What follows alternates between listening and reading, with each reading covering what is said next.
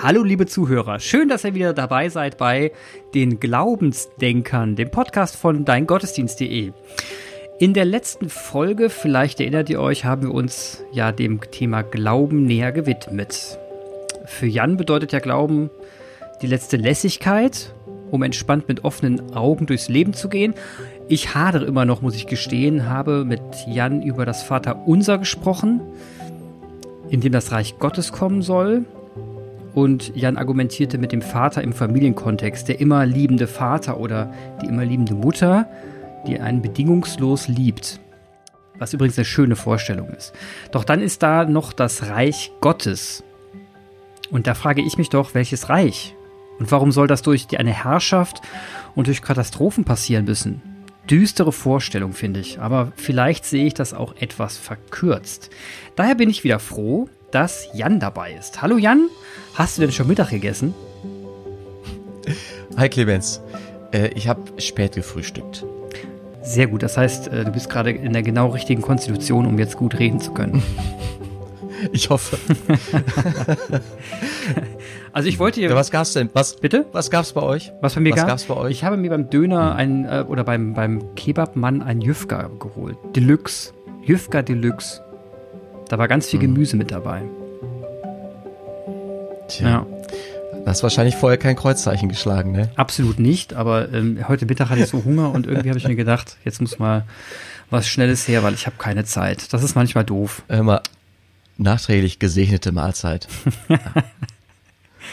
So, das letzte Mal haben wir, wie gesagt, über, ähm, wir haben über Glauben gesprochen und du äh, hast du die letzte Lässigkeit ausgedrückt und wir haben uns ja über das Vaterunser ein bisschen unterhalten noch um dann am Ende zu sagen, okay, jetzt äh, hast du den Mund voll genommen, du hast über das Reich Gottes gesprochen, aber was ist das Reich Gottes überhaupt?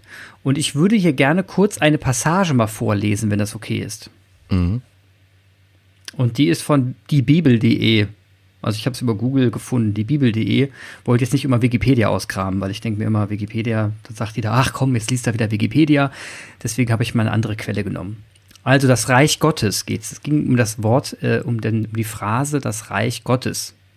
Wörtliche Übersetzung Königsherrschaft Gottes.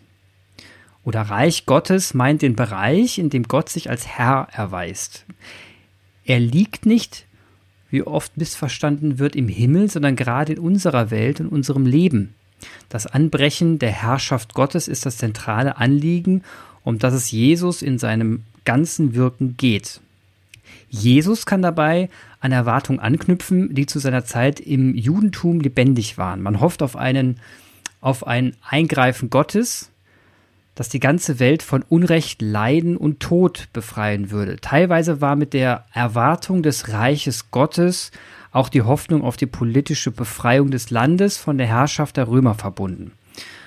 Eine solche politische Zukunftsvision für das Volk Israel findet sich jedoch bei Jesus nicht. Und ich äh, gehe kurz ein bisschen weiter. Da steht hin auch die Taten von Jesus, seine Wunder, seine Zeichen für die anbrechende Gottesherrschaft. Blinde sehen, Gelähmte gehen und Aussätzige werden gesund. Matthäus 11, 2 bis 6. Doch nicht nur körperlich soll die Welt wieder, wieder heil werden. Ein Zeichen ganz besonderer Art ist es, dass Jesus sich denen zuwendet, die am Rand der Gesellschaft stehen, und zwar nicht nur den Armen, sondern auch denen, die Schuld auf sich geladen haben.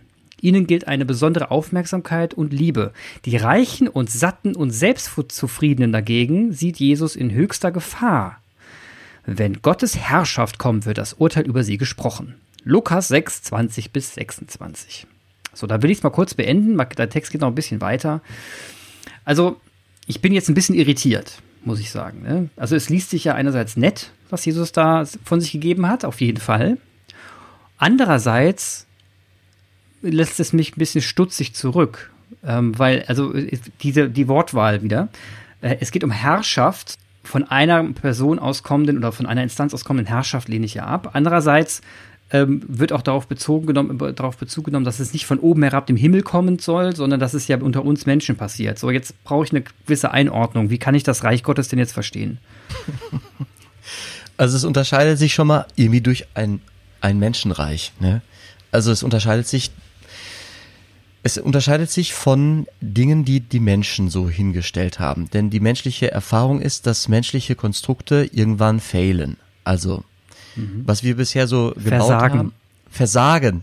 Es ist, es gibt am Ende eine Katastrophe. Kurz, also, ich will, ich bin gar nicht gut Pessimist, aber äh, menschliches, menschliche Gerechtigkeit, ich glaube, ich hatte den Begriff Gerechtigkeit schon beim letzten Mal mhm. in dem Zusammenhang benutzt, kommt an ein Ende. Es ist irgendwie so, der Mensch, boah, er ist so verstrickt, er hat so viele Verantwortungen, ähm, dass er sich wirklich schwer damit tut, so, so eine grundgute Gerechtigkeit äh, in sein Handeln zu, zu, zu bringen. Also ist ent, ich finde es entlastend, die Vorstellung, dass es eine, dass es eine, dass es ein Reich gibt, das nicht darauf angewiesen ist, dass ein Mensch, der so unfassbar beeinflussbar ist, ähm, das letzte Wort hat. Also die, vielleicht, das ist eine gute, die Formulierung mache ich eigentlich ganz gerne. Wer hat das letzte Wort? Wenn es keinen Gott gibt, dann wird das letzte Wort ein Mensch haben.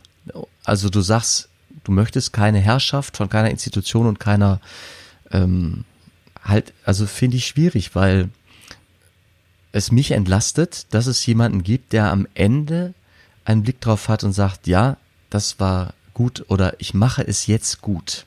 Ich will, dass es am Ende gut ist. Oder, anders gesagt, gerecht ist. Und ich will gerne dieses, diese, dieses letzte Wort, ähm, ich würde lieber einem Allwissenden oder einem, einem Schöpfer, eine, einem Schöpfergeist dieses letzte Wort geben, vor dem ich hoffe, dass er die Welt trägt, weil er sie gemacht, gedacht, gewünscht hat, als ein Menschenkind. Ich versuche mich da reinzudenken. Du fühlst es, fühlst dich gut damit, dass wir sagen würden, es gibt eine letzte Instanz, Gott, der das letzte Wort hat und somit von sich aus sagt, so Freunde, das da, ja, das ist jetzt die letzte Gerechtigkeit, die ihr erfahren werdet und damit ist es gerecht und wir haben das Reich Gottes irgendwo erreicht. So, so verstehe ich es gerade mein und versuche es so ein bisschen äh, wiederzugeben. Und andererseits ähm, tue ich mich deswegen damit schwer, wenn man jetzt, ich wenn man jetzt sich mal unsere Geschichte anschaut und sich überlegt, wie, wie entsteht denn heute Gerechtigkeit? Wie haben wir das denn geschafft, dass heute Gerechtigkeit passiert auf Erden? Ja, wir haben juristische Systeme und wir haben zum Beispiel den kategorischen Imperativ von Kant, der, finde ich, schon sehr gut alle Bereiche abdeckt. Ja, wenn man sich nach ihm hält, ähm, kann man eigentlich schlecht was Schlechtes machen, weil ich tue ja nicht anderen was Böses, was ich selber nicht was mir selber nicht passieren soll. Also für die Frage, die sich mir stellt, ist, was ist denn jetzt dieses Reich Gottes? Also ist das jetzt von uns gemacht und wie die, das, der Komplex, das Komplexkonstrukt nennt sich so oder wie? du hast ja gerade eine, eine Utopie beschrieben. Also der, der Integrativ, äh, der, der Integrativ, der Imperativ von Kant, ne, der, ähm, den wir übrigens nochmal vielleicht kurz nennen sollten, der, ich glaube nicht, dass der allen bekannt ist. Äh, das kann man nicht voraussetzen. Ähm, und allen Menschen, denen er bekannt ist, das heißt ja noch lange nicht, dass sich alle daran halten oder danach leben. Das Reich Gottes, das wäre der Moment, in dem die Menschen tatsächlich danach leben und den irgendwie verfolgen oder ihn, ihn erfüllen, diesen Imperativ. Dann gehen wir kurz mal auf diesen kategorischen Imperativ ein, der in aller Kürze da heißt, Handle nur nach derjenigen Maxime, durch die du gleichzeitig wollen kannst, dass sie ein allgemeines Gesetz werde. Also letzten Endes heißt es, ähm, ich sollte nur so handeln, da, wie, wie, ich davon ausgehe, dass jemand mir gegenüber auch so handeln sollte. Ja, wenn ich dir dein Eis klaue, ne, dann könnte ich davon ausgehen, dass du mir eine batschst und ich hoffe mal, äh, dass das oder ich könnte damit, ich könnte davon ausgehen, dass das passiert. Letzten Endes äh, entscheide ich mich deswegen, dir nicht dein Eis zu klauen, weil dann wirst du nämlich auch nicht böse auf mich. Und umgekehrt würde ich auch böse werden, wenn du mein Eis klauen würdest. Und ähm, jetzt gibt es Christen, die diesen, äh, diesen Imperativ, diesen kategorischen, hineinlegen oder herauslesen aus einem Gebot, das Jesus gesagt hat, du sollst deinen Nächsten lieben wie dich selbst. Also so wie du dich im Auge hast, so wie du dich siehst, so wie du auf dich selber schaust, so mögest du bitte auch liebevoll auf die Menschen in deiner Umgebung schauen und ihnen genauso gut, an ihnen genauso gut handeln, wie du an dir selber gut handelst. Mhm. Also es ist eine, es ist ein bisschen verkürzt, aber es, es ist tatsächlich sehr verwandt. Ne? Es, also man kann sagen, das liegt nahe, diese beiden äh, Imperative, beides sind so Befehlsformen irgendwie im, im Verb. Mhm. Die sind schon einander, die sind einander ähnlich. Und jetzt komme ich schön zurück zu unserem Thema. Jesus hat ein Doppelgebot äh, verkündet. Dieses Liebe deinen Nächsten wie dich selbst ist Teil 2. Teil 1 ist, du sollst Gott deinen Herrn lieben und ehren kurz gesagt. Du sollst Gott glauben. Du sollst an Gott glauben. Du sollst glauben, dass es Gott gibt, einen Schöpfer, einen Allmächtigen, der Himmel und Erde gemacht hat. Den sollst du glauben. Du sollst es glauben, dass es das gibt. Und zweitens, du sollst den Nächsten lieben wie dich selbst. Also aus beiden Teilen sagt Jesus, darin steckt das Ganze, steckt das, steckt der Prophet und das Gesetz. Das ist das Wichtige nicht das letzte Wort haben zu wollen, nicht selbst Gott sein zu wollen, sondern glauben, dass es Gott gibt und dass ich, dass ich nicht Gott bin, erstens, und zweitens, den Nächsten sollst du lieben wie dich selbst. Und darin steckt eine, eine Idee des Himmelreichs. Also wenn ich diese beiden Dinge be, bedenke, beachte, dass ich nicht meine urteilen zu müssen, dass ich nicht Richter und Gerichteter bin durch Menschen, für Menschen, sondern dass es einen Gott gibt. Und wenn ich den Menschen, den anderen um mich herum liebend begegne und sie groß sein lasse, so wie ich mich selber groß sein lassen will, dann sind wir dieser Idee des, eines, des Himmelreiches, einer gerechten Erde, äh, dann sind wir der schon sehr nahe. Und das, das heißt jetzt im Umkehrschluss, wenn ich das erst, den ersten Teil nicht erfülle, sind wir verloren. Verloren. Ja, wir, wir verlieren dann. Wir sind dann ein bisschen verloren ne, in Raum und Zeit. Wir verlieren dann nämlich eine Perspektive. Eine Perspektive auf Gerechtigkeit. Eine Perspektive auf ein Leben, das über das Sterben hinausragt, reicht. Und das, da kann man sich schon ganz schön verloren fühlen. Das sehe ich an in Krankenzimmern, bei Sterbenden und in Trauergesprächen. Das kann, äh, also kurz gesagt, ja. Ich gebe dir recht. Wenn ich den ersten Teil Was nicht, wenn ich den ersten ja. Teil nicht, nicht, nicht ähm, bejahen kann, dann, dann kann ich mich sehr verloren fühlen. Das ist, das ist gerade mein, mein Job, den ich sehr gerne mache, äh, daran zu erinnern, dass da vielleicht was ist, was größer ist. Das finde ich super, finde ich super gut. Und da bin ich wieder bei meiner letzten Lässigkeit. Das ist ein Glaubensgeheimnis, ne? Aber das ist die Empfehlung. Das ist die Empfehlung. Die Empfehlung Jesus, Jesus Jesu Christi. Aber auch die Empfehlung anderer, anderer Religionen. Also ich glaube, da würde ein befreundeter Imam äh, mir irgendwie zustimmen. Die letzte Lässigkeit, die man verspürt, wenn man Teil 1 mit, mit berücksichtigt. Und ich versuche gerade ähm, vielleicht ist das jetzt ein bisschen vermessen, wenn ich das so sage, aber der Gedanke kommt mir nun mal gerade. Ich ähm, denke gerade drüber nach. Ist, das klingt für mich nach einem großen Minderwertigkeitskomplex. Weil ich, weil ich die, weil ich die Vision, also weil, weil die Vision nur dann funktioniert, äh, wenn etwas, wenn etwas größer ist als ich und ich niemals die Chance habe, oder wir Menschen niemals die Chance haben, von uns aus gesehen da hinzukommen, weil wir immer den Teil 1 erfüllen müssen, weil wir nie in der Lage sein werden, um bei uns zu sagen, wir verbessern uns so, dass wir quasi wir das Reich Gottes schaffen, weil wir es sind und ähm, wir an uns arbeiten müssen, dass alles gut wird. Ist, ich weiß nicht, ist das zu vermessen oder äh, können wir das nicht? Sind wir zu blöd dafür? Sind wir nicht in der Lage dazu? Der Mensch kann selber nicht Gott sein. Diese Leerstelle, das kriegen wir nicht hin. Da sind wir nicht mächtig genug für. Wir sind nicht mächtig genug, die Ungerechtigkeiten dieses, auf diesem Globus gerade zu kitten. Wir können nur den Geist hervorrufen, mit dem wir uns äh, gemeinsam daran erinnern, dass wir einer Vision nachgehen und die da bedeutet, wir wollen die Gerechtigkeit für alle und wir wollen auch, dass die Armen ein, ein würdevolles Leben haben und nicht, und nicht leiden müssen. Das heißt, es geht, das heißt, unsere Macht liegt darin, ihn hervorzurufen, den Geist ähm, ich weiß gar nicht, ob ich dich richtig verstehe, aber ich setze den Geist schon wieder irgendwie ins Göttliche. Ja. Ähm, kannst du.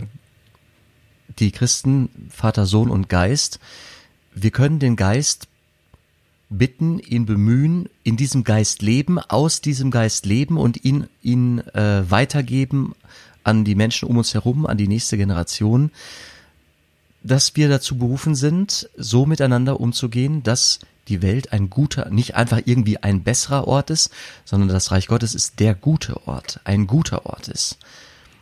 Der Ort, ja. wo jeder Mensch, wo jeder Mensch Zugang hat zu den Ressourcen, die er zum Leben braucht, wo es kein, kein Oben und Unten gibt, sondern wo man familiär miteinander, also dieses Wort von liebe Brüder und Schwestern, ich, ähm, ich nutze das gar nicht ganz so gerne, aber in der Stelle ist schon gerechtfertigt, dass wir geschwisterlich miteinander umgehen. Und das global, ja, du siehst, wo die Schwierigkeiten sind. Ne? Also die großen Flüchtlingsströme dieses Jahrtausends, die haben wir noch nicht gesehen, die, die liegen noch bevor. Und zwar nicht erst in hunderten Jahren, sondern ich glaube, unsere Generation, wir werden noch ganz anders mit dieser Gerechtigkeitsfrage konfrontiert werden. Und dann, dann wird es sich entscheiden, ob Christen hier im äh, guten alten europäischen Kontinent irgendwie auf ihr auf das christliche Abendland sich noch berufen oder nicht. Wenn sie das nämlich tun, dann werden wir anders äh, mit dem Mittelmeer als Grenze umgehen, als wir das gerade machen. Jetzt stellen wir uns das Reich Gottes einfach mal vor. Also wie kann ich mir das denn vorstellen? Wo geht die Reise denn jetzt konkret hin?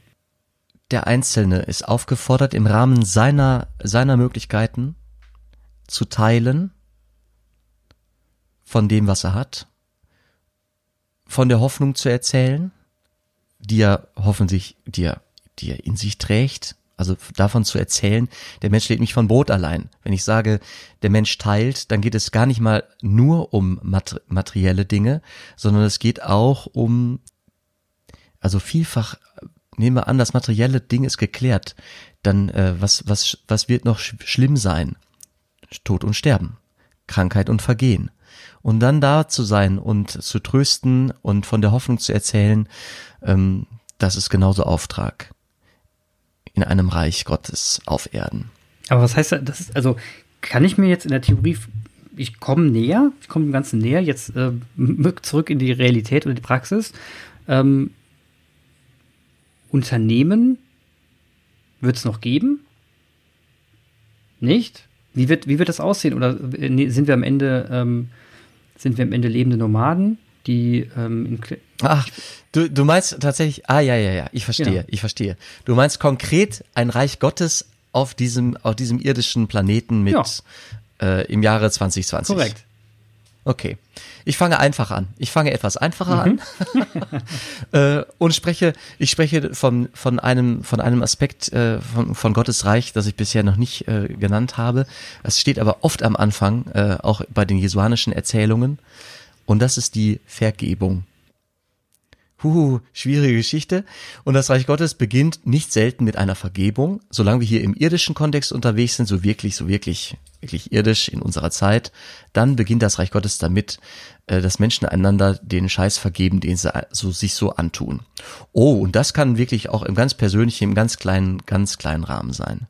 Also welche Biografie, welcher Mensch kennt nicht ein, zwei, drei Personen, äh, die mal eine schmerzhafte Rolle gespielt haben im Leben. Durch, keine Ahnung, das kann was Kleines sein. Mobbing in der Schule zum Beispiel. Und da mal herzugehen im Nachgang und schon mal innerlich zu sagen, ich, ich vergesse es vielleicht nicht, aber ich verzeihe dir. Ich verzeihe dir das. Und das ist eine verflixt schwierige Geschichte. Vergebung ist äh, eine anstrengende Sache. Bevor wir beide jetzt überlegen, wie, wie wird ähm, wie ist es mit, mit Broterwerb oder wie ist es mit Geld oder irgendwelche ähm, Finanzströme, wie kann das im Reich Gottes sein, ist das überhaupt kompatibel oder nicht? Äh, Soweit will ich gar nicht denken, das ist, äh, das sprengt auch mein Gehirn irgendwie, mir das vorzustellen. Äh, aber äh, was ich ganz klar irgendwie erzählen oder beschreiben kann, ist der Auftrag, sich, also ist der Auftrag zu vergeben. Ist der Auftrag zu vergeben. Und jeder irgendwo ist auch mal beides gewesen. Täter und Opfer. Und es gibt den Move, um Entschuldigung zu bitten. Und es gibt äh, die andere Bewegung zu vergeben, der Entschuldender zu sein. Wir sprachen beim letzten Mal über das Vaterunser. Äh, wichtige Bitte, Teil einen, eine der Bitten, die darin enthalten sind. Äh, vergib uns unsere Schuld, wie auch wir vergeben unseren Schuldigern, die an uns geschuldet sich versündigt haben. Auch denen vergeben wir. Das ist eine Bitte, dafür bitten wir um Kraft und die Kraft brauchen wir. Äh, und es ist gut, Gott zu bitten, weil das, das ist manchmal eine, manchmal ist es auch fast eine unmenschliche Kraft, die man braucht, um zu vergeben. Ne? Oder auch um vielleicht zu, um Vergebung zu bitten. Aber es ist eine zentrale Einladung und äh, für die Psyche von Menschen, es kann so, so schön sein, sich zu versöhnen mit anderen und mit sich selbst. Also es ist, glaube ich, eine, vor allem mit sich selbst ist eine ganz wichtige, auch auf einer psychologischen Ebene wichtige Aufgabe. Und das Christentum hat mit dieser Idee vom Himmelreich da was beizutragen. Man redet im, im Team, im, wenn man über ein Team spricht, das seinen Teamgeist findet, ne?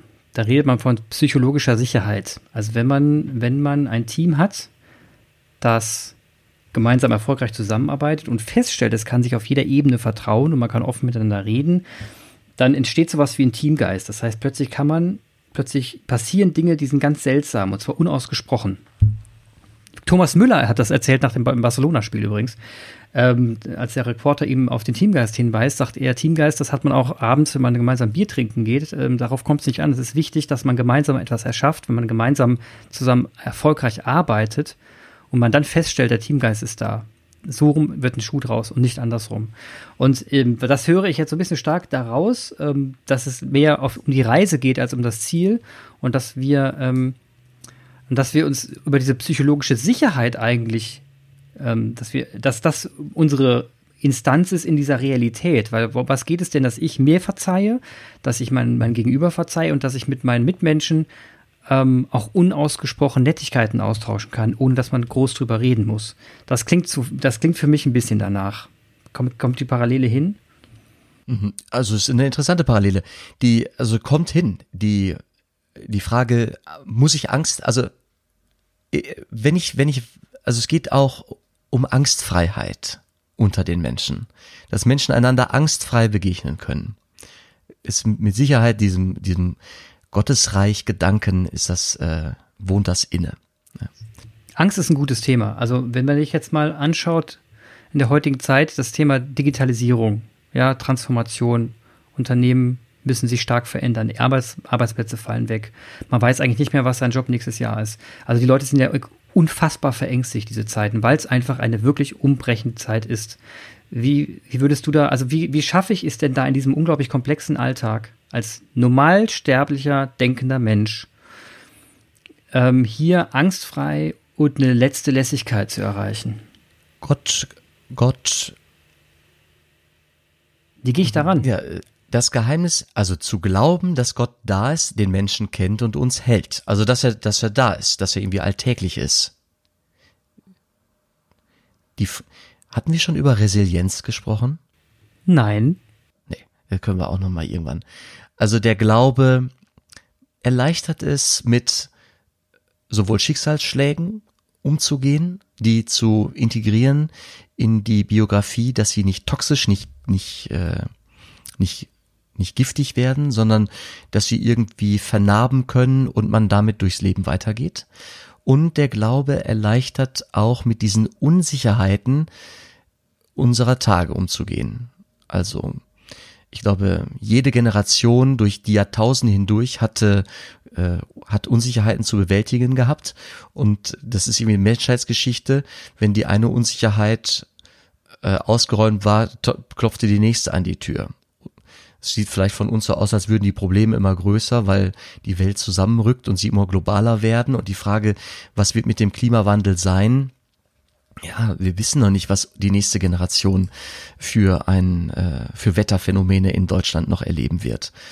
Damit umzugehen ist die Aufgabe und der Glaube, dass Gott die Welt begleitet durch die Zeiten hindurch, kann eine Krücke sein, die einen weitergehen lässt.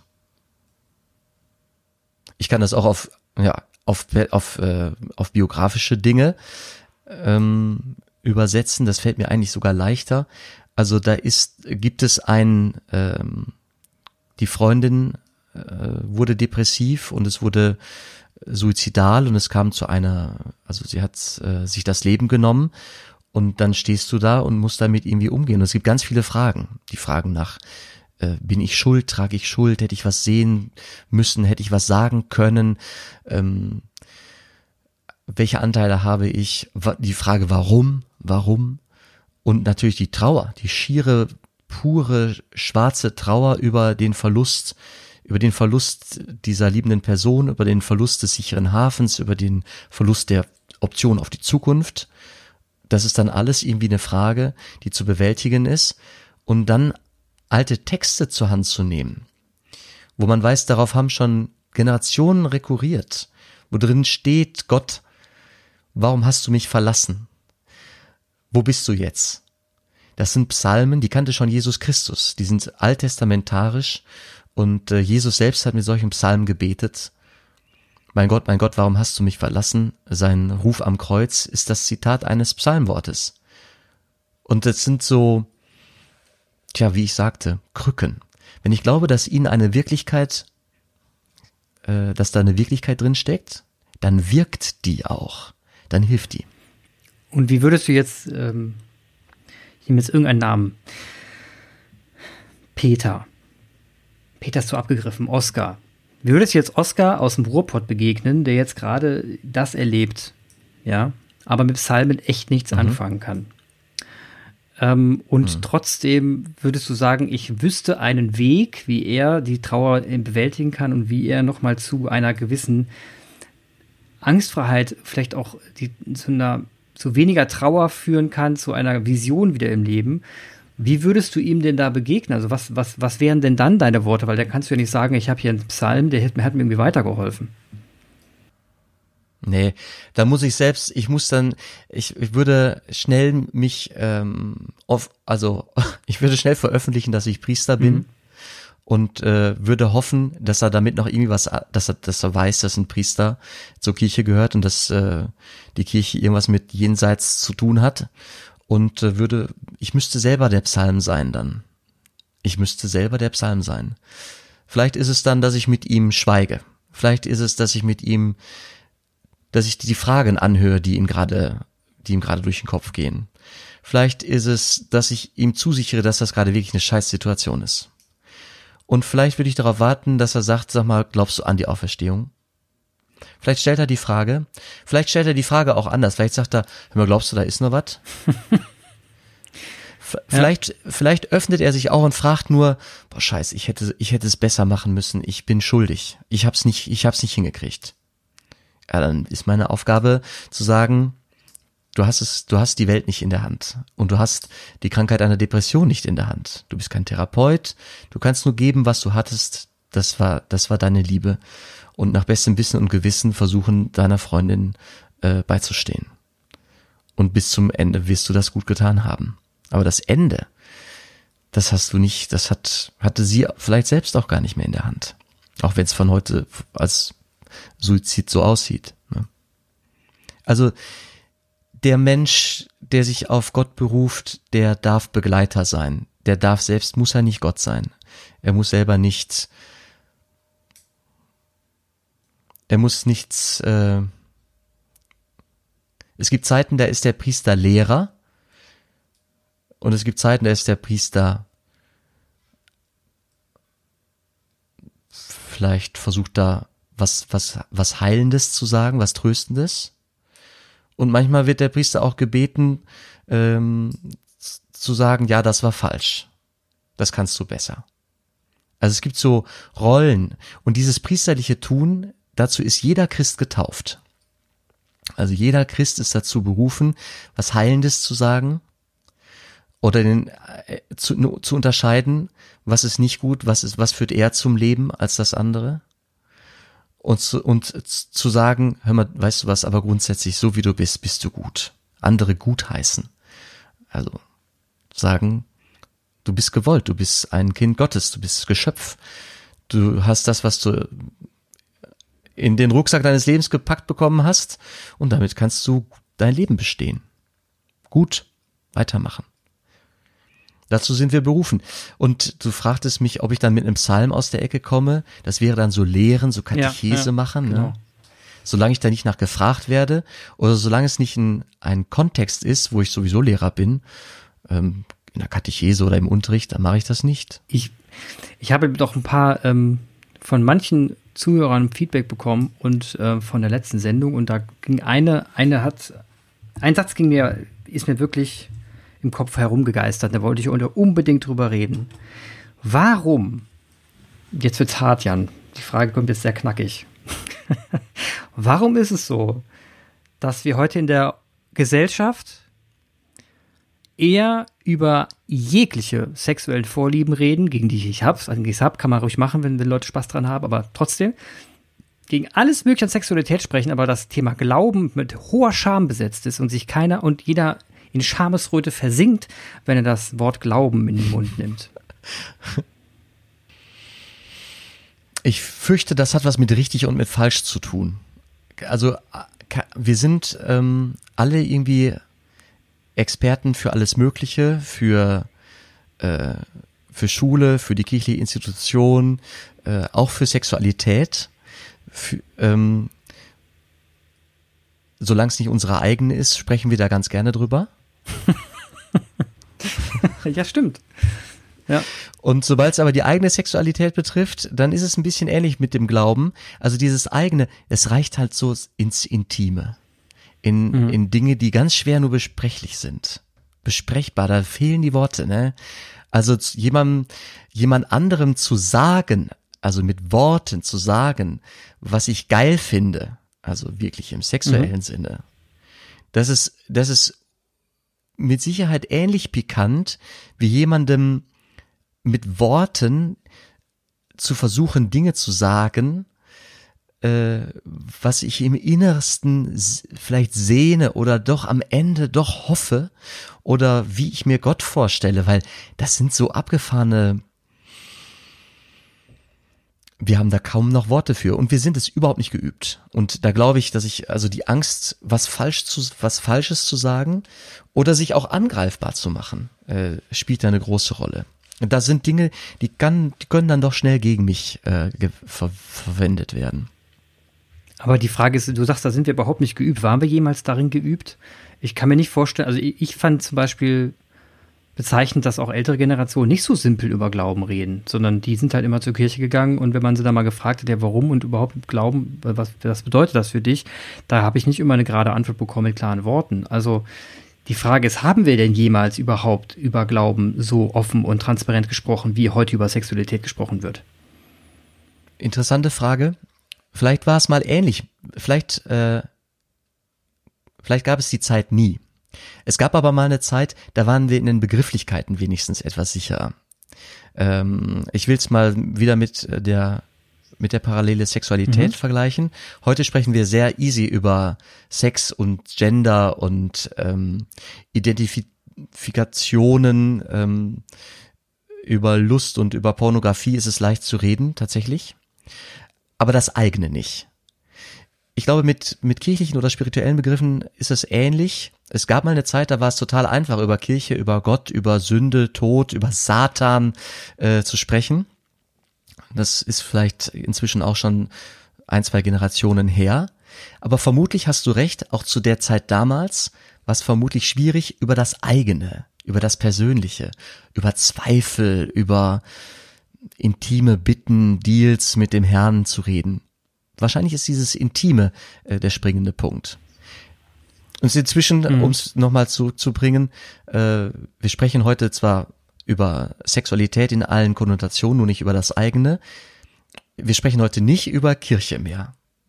Also vom eigenen ganz abgesehen, auch das Kirchliche ist uns fremd geworden. Ja. Das ist wirklich für mich ein, äh, eine, eine Herausforderung, eine Last, wenn ich zum Beispiel mhm. Taufgespräche führe ähm, oder auch Taufen spende, dann muss ich zusehen, dass alte Gebete, die im Buch stehen, im sogenannten Rituale, dass ich die paraphrasiere.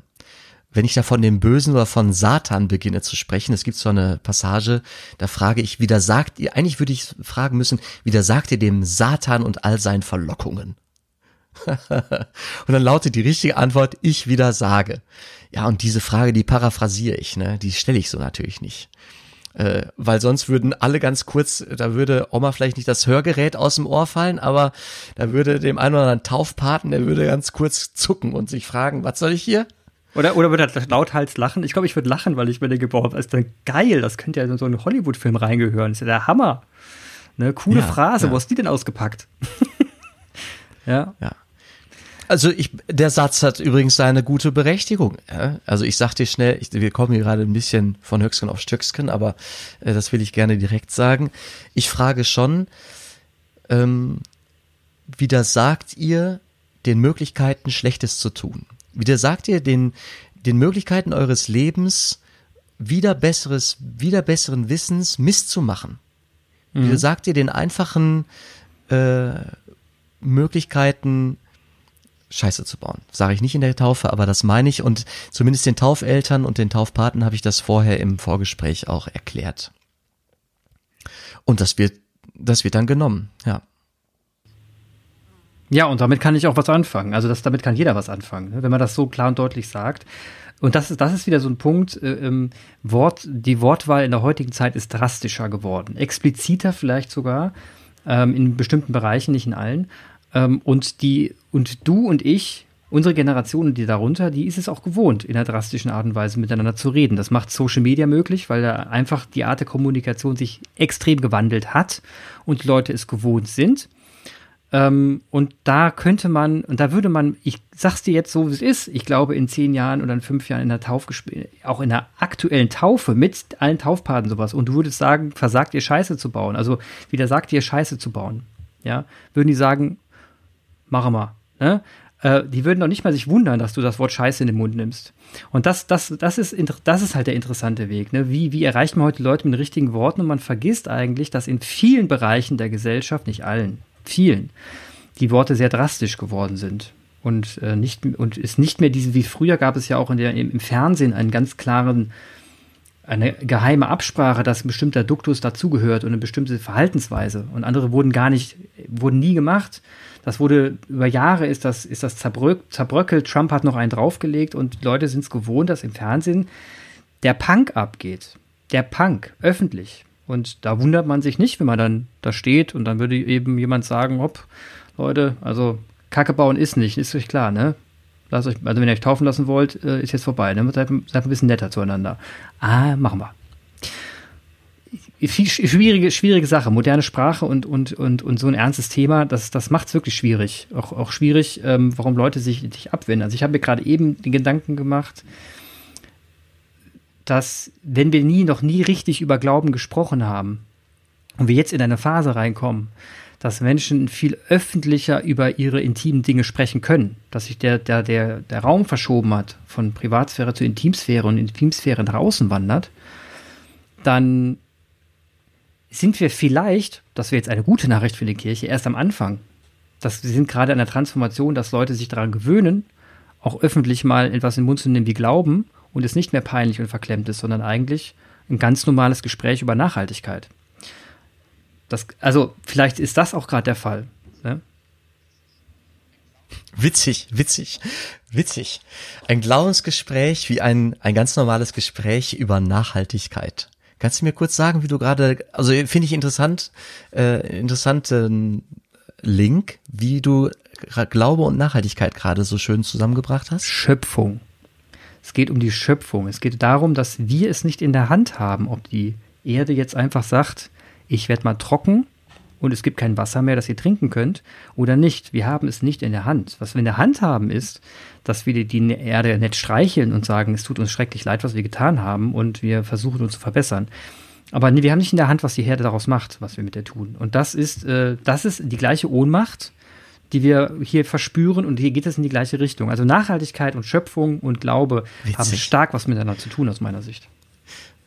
Witzig. Ich hatte, ich hatte, also ich hatte gerade eine andere, äh, einen anderen Link, einen anderen Blick.